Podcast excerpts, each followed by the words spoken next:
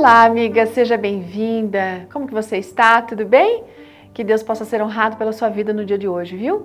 Hoje a nossa história foi escrita pela Valdenice Aguiar. A Valdenice, gente, ela é graduada em tecnologia de processamento de dados e tem duas filhas.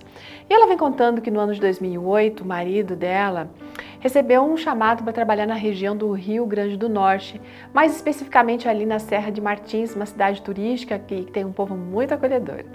A família estava retornando de um concílio de pastores que foi realizado na cidade natal, Rio Grande do Norte, e eles tinham que percorrer um trajeto de aproximadamente aqui 367 quilômetros até chegar em casa. Durante a viagem, eles receberam uma ligação de um pastor pedindo que deixassem um material ali na cidade de Apodi, e então eles, com, tudo bem, com, com prazer fizeram isso, porque era pouca coisa o desvio nesse, da rota que eles tinham que fazer para chegar nessa tal cidade. Eles tinham combustível suficiente, mas ainda assim fizeram um segundo abastecimento. Mas algo inesperado aconteceu. Quando eles saíram daquela cidade, durante o percurso houve um desvio. E esse desvio fez com que eles entrassem numa estrada de terra que parecia que não ia ter fim. Começaram a ficar preocupados com o combustível.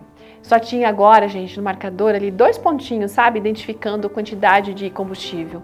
Era noite, as crianças dela eram pequenas, na verdade, de 1 e 3 anos, e, e eles sabiam que ainda faltava algum tempo para eles conseguirem sair daquela estrada e entrar na principal. Talvez encontrassem um posto ali na cidade de Marizal ou então em cima na serra, mas ainda precisariam rodar mais uns 20 quilômetros.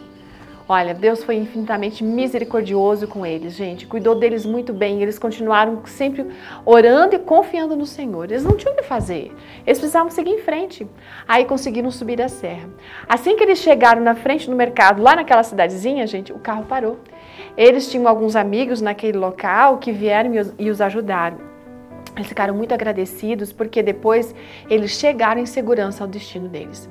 Sabe, gente, no dia seguinte eles pegaram e foram calcular o percurso que eles fizeram e acabaram descobrindo alguma coisa. Eles tinham rodado mais ou menos uns 20 quilômetros sem ter combustível no carro. Como assim?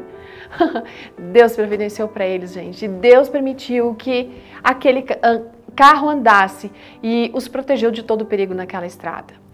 A cada instante, amiga, nós temos nossa vida um Deus que está atento às nossas necessidades, sim. O Senhor escreveu, tem algo escrito muito importante lá no Salmo 121, verso 7 e 8, que diz o seguinte: O Senhor o protegerá de todo mal, protegerá a sua vida. É, o Senhor protegerá a sua saída e a sua chegada, desde agora e para sempre. Esse verso tem tudo a ver com essa história, mas não é só para Valdenice esse verso, isso é para você e para mim. A certeza de que nós podemos confiar nesse Deus. Todos os dias de nossa vida, nós vamos ter dificuldades, vamos, mas no meio das dificuldades, quando clamamos e oramos e confiamos, o do Senhor age em nosso favor. Que Deus abençoe você. Até amanhã. Tchau.